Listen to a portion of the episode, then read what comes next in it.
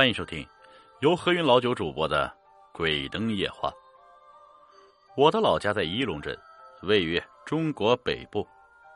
我在一首歌里唱道：“那嘎达冰雪寂寞，天蓝地白。”我服兵役的时候，有一年探家，正赶上我姑奶死了。她住在一个叫巨龙的屯子，离仪陇镇三十里路。我赶去了。我很不喜欢中国式的葬礼啊。把悲痛都冲淡了，只剩下怪谈和恐怖。我早就叮嘱过亲友，我死去的时候啊，绝不要给我送花圈，也更不要举行任何传统葬礼的仪式，请在我的身旁摆上鲜花，只要你们不笑就行了。接着说，姑奶家住在屯子的最东头，高高的院墙上伸出一根长长的竹竿，上面挂着白花花的纸。被风吹得啪啦啦响，告诉外人，这家有人去世了。那应该是七十四张纸，象征死者的年岁。陆续有人出出进进，都是亲朋近邻。我进了院子，看见灵棚已经搭起来了，空荡荡的大院中央，端端正正放着一口大花头棺材，上面画着二十四孝图，表叔。表姑等都披麻戴孝，全身白素，个个脸色阴沉。堂屋很深，有点暗。我看见姑奶躺在地上，她的身上穿着咖啡色丝绸寿衣，脸上盖着黄表纸，脚上拴着半腿绳，苍白的手上拿着打狗棍子和打狗的干粮。我一进这个院子，就有一种压抑感。我对丧事一点都不懂，帮不上任何忙，就一个人站在了院门外，想清静一下心神。顺着土道朝屯里走去，我想起了田改改，他家住在屯子最西头，他说话小声小气，总是很怯懦的样子。小时候我来姑奶家，他母亲是很喜欢我，甚至当着田改改的面说过。我家改改长大后啊，要是能找到你这样的小伙子，那就算是福气了。后来我还经常梦到他，几年没见了，也不知道他现在变成什么样子。表婶的胆子大，天黑之后他守灵，我想体验一下，就来到院子里陪他。守灵只是一种形式。唯一要做的实际事情，就是防止小猫、小狗之类的活物从棺材附近走过，怕死人借气诈尸。大家累了一天，都睡了。谁家的狗在闷闷的叫？有风，那七十四张白纸在黑暗的半空中抖得更厉害了，啪啦啦，啪啦啦。棺材前摆着贡品，点着长明灯，那是一个小小的盘子，盛着油。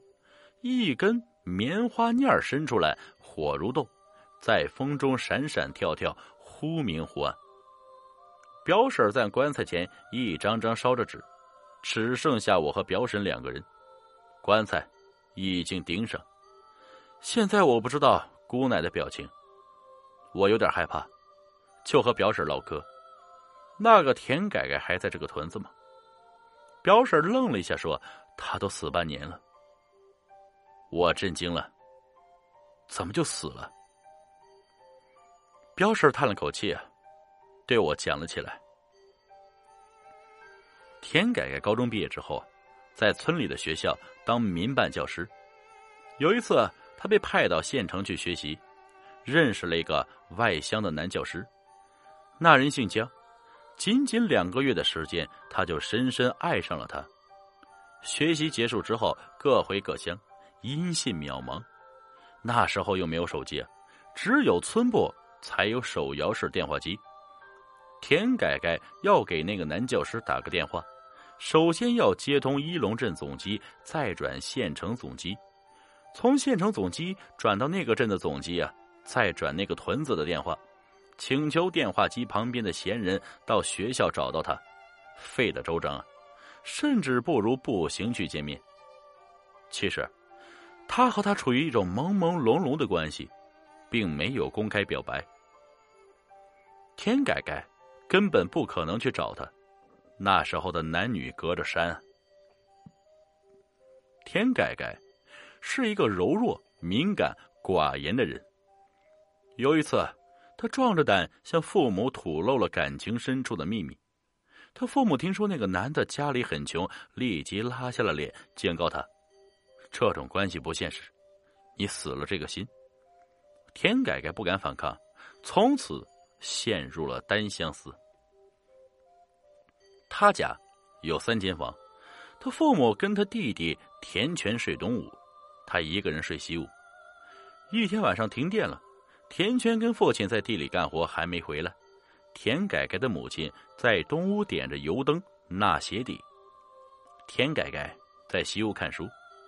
这时候学校正在放寒假，突然母亲感觉西屋好像是有人在说话呀。他放下手里的活下了地，轻手轻脚走过去，果然听见了田改改嘀嘀咕咕的声音，不知道在跟谁说话。母亲走到门口。看见田改改一个人坐在炕上，好像在跟对面一个人唠嗑，而他对面空无一人，只有墙上贴着一张旧年画，一个胖娃娃在画上傻呵呵的乐着。改改，母亲喊了一声，田改改小声对那个看不见的人说：“我妈来了。”然后他一抬腿下了地，好像做错了什么事一样，低声低气的问母亲：“妈。”你有事？你在跟谁说话？母亲严厉的问。大周。哪里来了大周啊？母亲连听都没听说过。她惊悚的问：“大周是谁？”我丈夫。你结婚了？你不知道吗？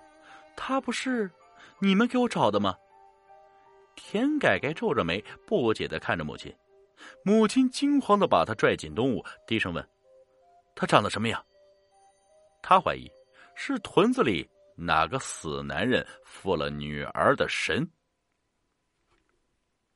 天改改回头看了西欧一眼，瘦瘦的，眉毛很重，耷了眼角，高鼻梁，嘴唇挺厚的。妈，其实他好像怕他母亲生气，不敢说下去了。其实什么？我对他的长相一点都不满意，太瘦了，他根本比不上那个人。他说的那个人就是指那个姓江的男教师。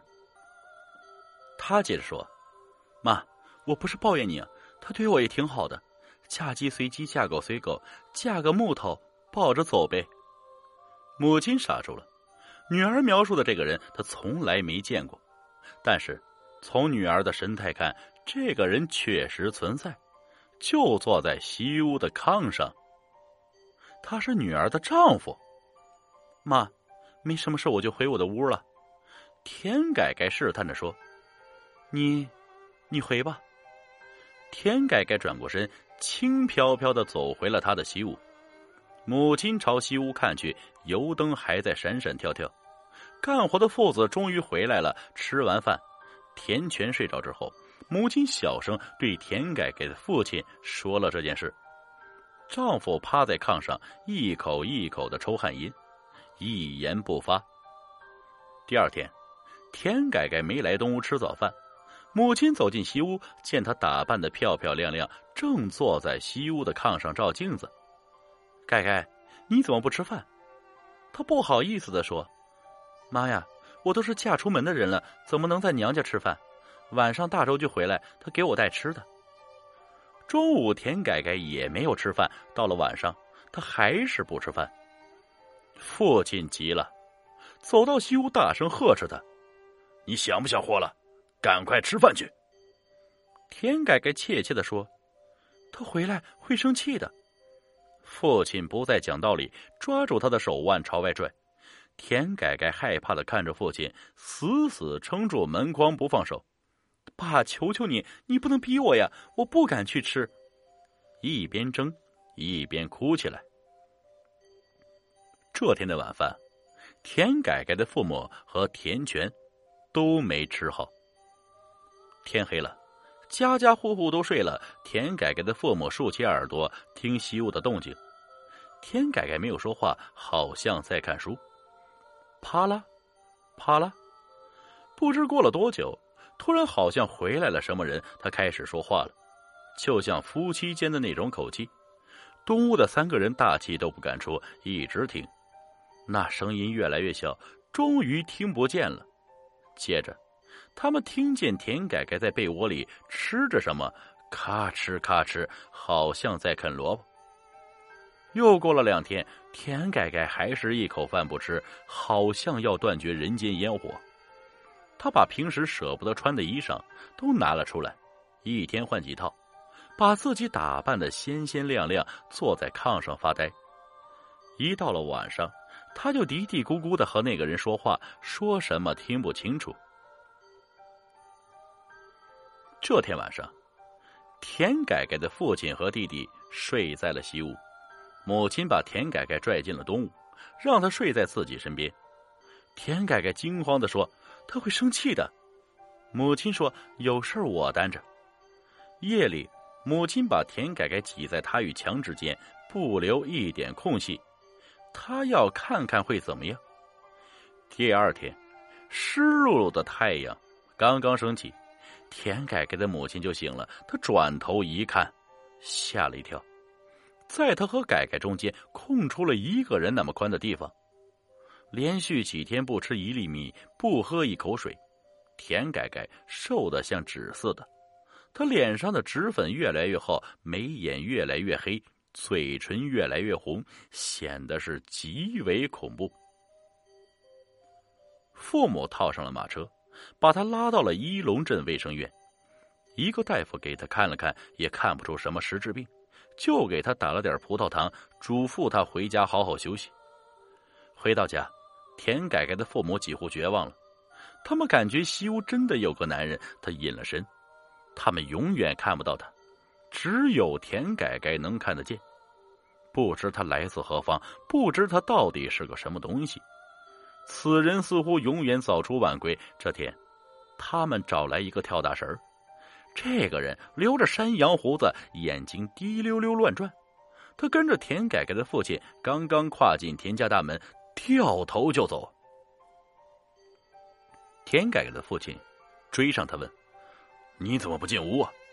那个人慌乱的说：“你不要再找我了。”田改改的父亲拉住他，苦苦哀求：“你救救我女儿吧，我给你磕头都行。”那人说：“老实告诉你。”这个东西我治不了，你另请高明吧。没办法，父母只好带着田改改离开家，去了十几里路之外的舅舅家，希望躲一躲。说来也怪啊，到了舅舅家后，田改改的病似乎好多了，他不再一个人嘀嘀咕咕，而且他也开始吃饭了。第三天，吃完晚饭，田改改看着窗外。突然瞪大了眼睛，不好了，他来了。接着，他四处奔跑，寻找躲藏地方。大家都惊呆了。那个人好像进了屋，并且抓住了他，恶狠狠殴打他。他一边躲一边大叫：“我这就回去，别打了，我这就回去。”然后他跪在父母面前说：“快送我回家呀！”父母没有办法。只好套车回家。在车上，田改改平静了许多。他母亲哆嗦着问：“他说什么？”田改改一边叹气一边说：“他问我为什么走的时候不告诉他一声。他说我在躲他。他说我一辈子都躲不开他。”两个月后，田改改死了。这个故事太深邃了，我越琢磨越惊骇。我究竟怕什么？一会儿再说。三天后，姑奶出殡，在大家的呼号声中，我看见不远处的荒草中有一座新坟，那应该就是田改改的了。表婶曾告诉我，田改改是未婚女子，按当地的习俗，她不能用棺材，只能装进一只长形木箱里，而且她不能埋在地下。只能平放在地上再埋土，因此他的坟是又高又大。表婶还说，田改改死后第七天，他的父母领着田全去给他上坟。田改改的父母在烧纸，田全跪在坟前哭。他过于悲痛，过于劳累，哭着哭着，竟趴在坟上睡着了。走的时候，父母叫醒了他。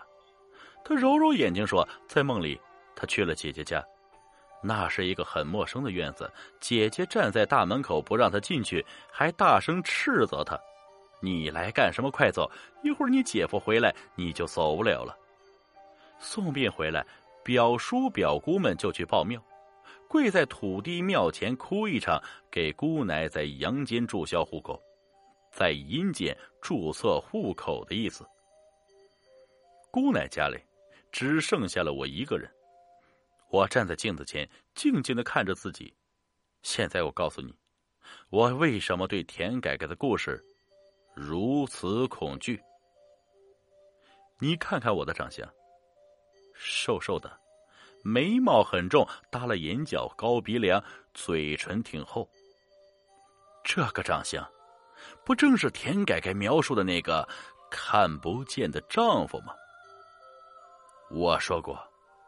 我经常梦见田改改，在梦中，我是她的丈夫。她死前那段幻视幻听的婚姻生活，我断断续续都梦见过。比如有一天，他突然跟他的家人一起失踪了，我苦苦追寻他，终于把他找到了，我把他给打了。他一边四处躲藏，一边向我求饶。本集故事播讲完了，感谢各位听众的收听，我们下集再见。